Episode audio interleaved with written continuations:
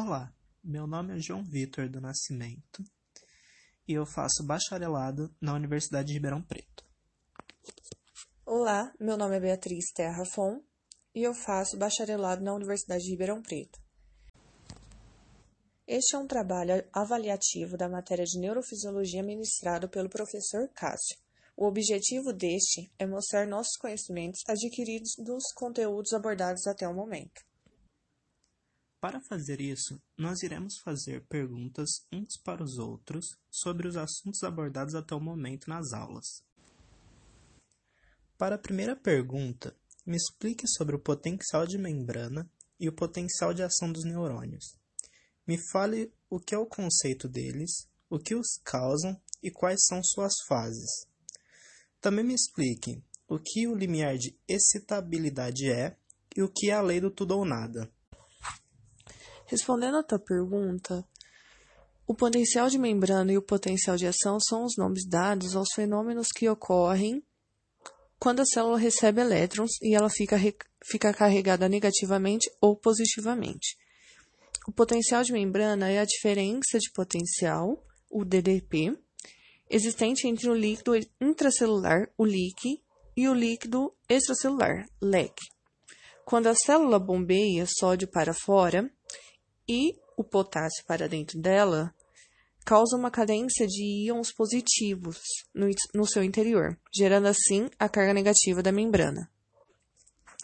O potencial de ação neural é a transmissão de sinais nervosos que ocorre por estímulo, que atinge o limiar de despolarização da célula nervosa e que gera um potencial de ação dentro da lei do tudo ou nada. O que é a lei do tudo ou nada? É, essa lei ela diz que o estímulo que chega até o, o neurônio deve ser suficientemente forte ou intenso para que assim desencadeie o potencial de ação ou nada acontece. E limiar nada mais é que o estímulo mínimo para que ocorra um potencial de ação na célula. É, cada célula tem o seu tipo de limiar. Sobre o potencial de ação, existem três tipos de ação neural: a despolarização, a repolarização e a hiperpolarização. A despolarização é a célula ela fica estável, ela recebe um estímulo nervoso que pode ser limiar ou supralimiar, que significa que ela pode atingir é, o seu estímulo mínimo ou ela pode passar dele, elevando a sua DDP, que é a diferença de potencial de repouso, a desencadear um potencial de ação. Isso causa a abertura dos canais de sódio, que entra na célula uma grande quantidade, tornando seu interior positivo. A repolarização ela é a tentativa de retorno ao estado de repouso e fluxo de, de potássio. É, ocorre a abertura de canais de potássio e libera para fora dele os potássios para o líquido extra, extracelular. E entra sódio no líquido intracelular, o que faz voltar a ficar negativo. E a hiperpolarização, ela é a fase que passa do repouso e se mantém no negativo, é, impedindo assim a propagação do potencial de ação, é, sai potássio e, e entra Cl negativo dentro da célula. Isso dura milissegundos e seu DDP, que é a diferença de potencial, pode chegar até 90 MV, que é milivolts. Vamos para a segunda pergunta. É, nós estudamos sobre a condução do impulso nervoso pelos neurônios. Eu quero que você me descreva o processo de condução do impulso nervoso, os tipos de condução que existe e o que muda neste impulso de, em axônios com ou sem a bainha de mielina. Bem, Existem dois tipos de condução: a eletrotônica, ou de ponto a ponto, e a saltatória. A condução de ponto a ponto ocorre em neurônios sem bainha de mielina. Nela, a condução é lenta e tem uma velocidade de condução de aproximadamente 10 cm por segundo, podendo chegar até 1 metro por segundo. Nela, o impulso precisa realizar toda a trajetória de transmissão para conseguir chegar ao próximo neurônio. Já a saltatória acontece em neurônios com bainha de mielina. Nela, a condução é mais rápida, podendo chegar a velocidade de até 200 metros por segundo. Nessa condução, o impulso, ao invés de percorrer todo o caminho, ele pode saltar entre os espaços que existem na bainha de mielina assim economizando tempo, o que faz com que esses impulsos cheguem de maneira mais rápida até os próximos neurônios. Essa bainha de mielina, comentada anteriormente, é responsável por, por deixar a velocidade dos impulsos nervosos mais rápida em alguns neurônios.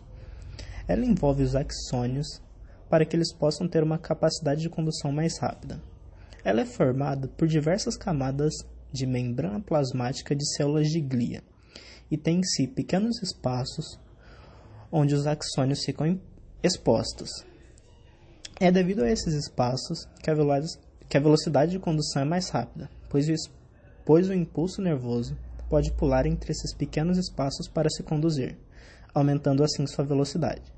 Esse aumento de velocidade também pode acontecer dependendo do calibre dos axônios, ou seja, Quanto maior o calibre for, mais rápido o impulso será propagado, pois quanto maior for o diâmetro de um axônio, menor será a despolarização necessária para que o limiar de excitabilidade seja alcançado.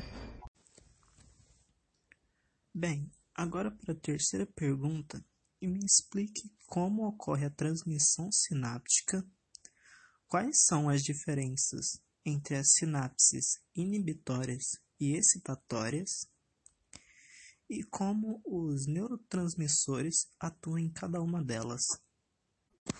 A sinapse, ela é uma comunicação entre duas membranas e existem dois tipos dela, a elétrica e a química. Na sinapse elétrica, ela é bidirecional, ou seja, tanto qualquer uma das duas membranas pode passar informação. As células que querem trocar informação tem uma ligação física é, através de um conjunto de proteínas chamadas junções comunicantes. Elas são semelhantes às proteínas de canal. A informação ela ocorre através da transferência de íons de um neurônio para o outro, buscando o equilíbrio das duas células. É, dessa forma, ela é, acaba sendo rápida e ela é utilizada quando se há necessidade de de ativar vários neurônios para funcionar de forma sincronizada. Já a maioria das sinapses do sistema nervoso são sinapses químicas, que são unidirecionais, ou seja, apenas uma célula emite a informação. O potencial de ação atinge o terminal pré-sináptico, inverte o potencial de membrana, abre o canal de cálcio dependente de voltagem, levando o cálcio para a membrana, é, e com isso ele ocorre a fusão de vesícula. E assim ele acaba liberando um ou mais neurônios, que são os mediadores químicos, na fenda sináptica, né? E para se ligarem aos receptores, que são os canais de íons regulados por ligantes e proteínas de membrana acopladas a enzimas, que esses não são canais. É, que ficam no terminal do pós-sináptico de outro neurônio. Isto se repete até que o impulso elétrico chegue ao seu destino, e esse tipo de sinapse ela é utilizado quando se necessita de uma informação mais precisa. Bom, é, dito isso, as sinapses químicas elas são excitatórias ou inibitórias, e este vai depender do tipo de sinal que conduzem. É, na sinapse é, excitatória, ocorre a despolarização da célula, aproximando a célula do seu limiar. É, isso facilita o PA. Por exemplo, entrada de sódio e entrada de cálcio na célula. Já a inibitória tem-se uma hiperpolarização da célula, afastando a célula do seu limiar, dificultando o pA. Por exemplo, é, a entrada de cloreto ou o fluxo de potássio. Bom, agora vamos falar sobre a contração muscular. É, eu quero que você me diga é, o que é a contração muscular, de que maneira que ela ocorre, quais são os seus componentes e as fases que a compõem e qual que é o papel do ATP em cada uma delas. A contração muscular é o encurtamento do sarcômero, que é a unidade contrátil de um músculo. Ela ocorre da seguinte maneira: o músculo é formado por células chamadas de fibras musculares. Essas células são formadas por filamentos mais finos, chamados de miofibrila, e nessa miofibrila se encontra o sarcômero. O sarcômero contém dois filamentos, o filamento de actina e o filamento de miosina. Essa é a composição de um músculo.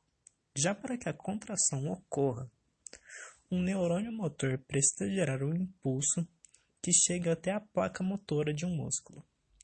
Quando isso acontece, essa placa motora libera o neurotransmissor acetilcolina, que é conduzido pelos túbulos T até os retículos sarcoplasmáticos.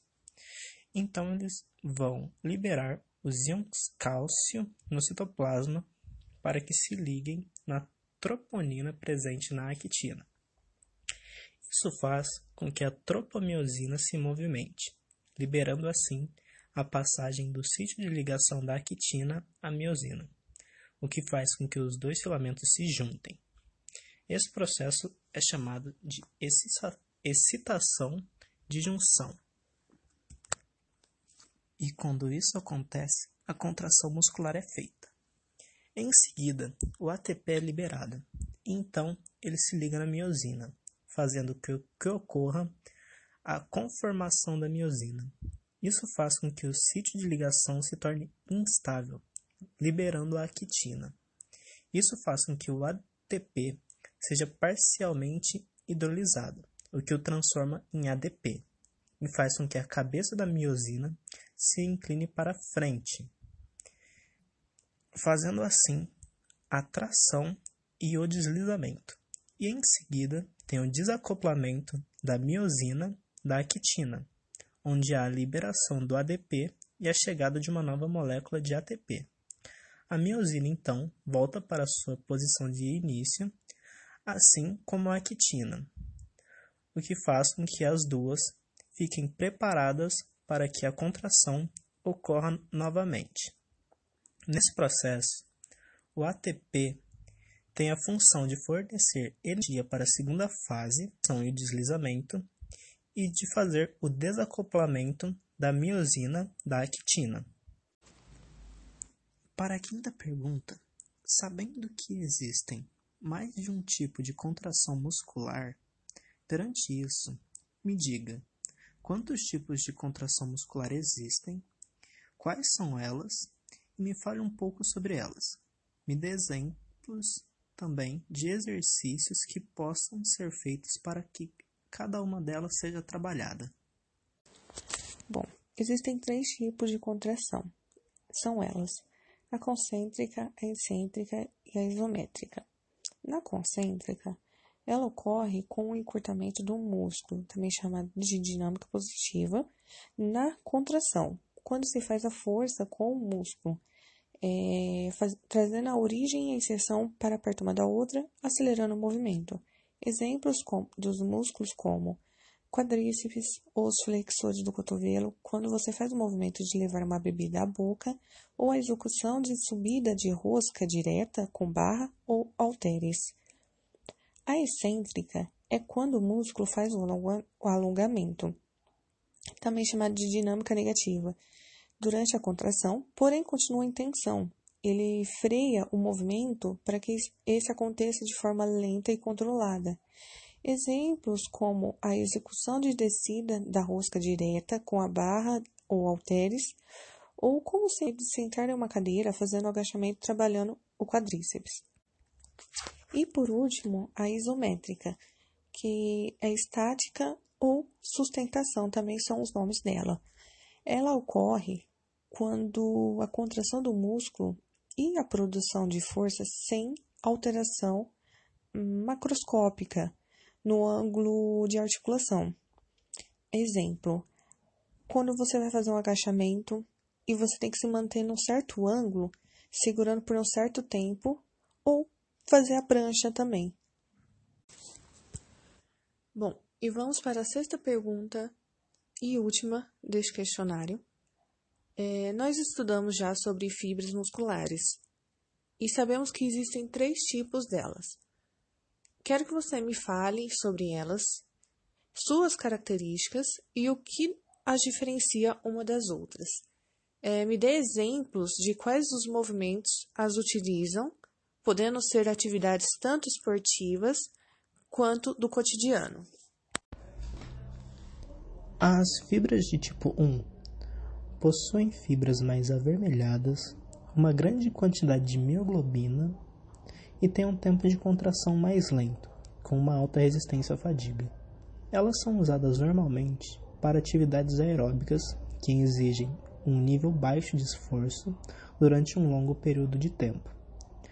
Atividades essas, como caminhar, andar, fazer tarefas de casa, corridas de longa distância, maratonas, grandes circuitos de natação, entre outras atividades. Já as fibras do tipo 2A possuem uma cor mais rosada, quantidades médias de mioglobina, têm um tempo de contração moderadamente rápido e uma resistência relativamente longa à fadiga.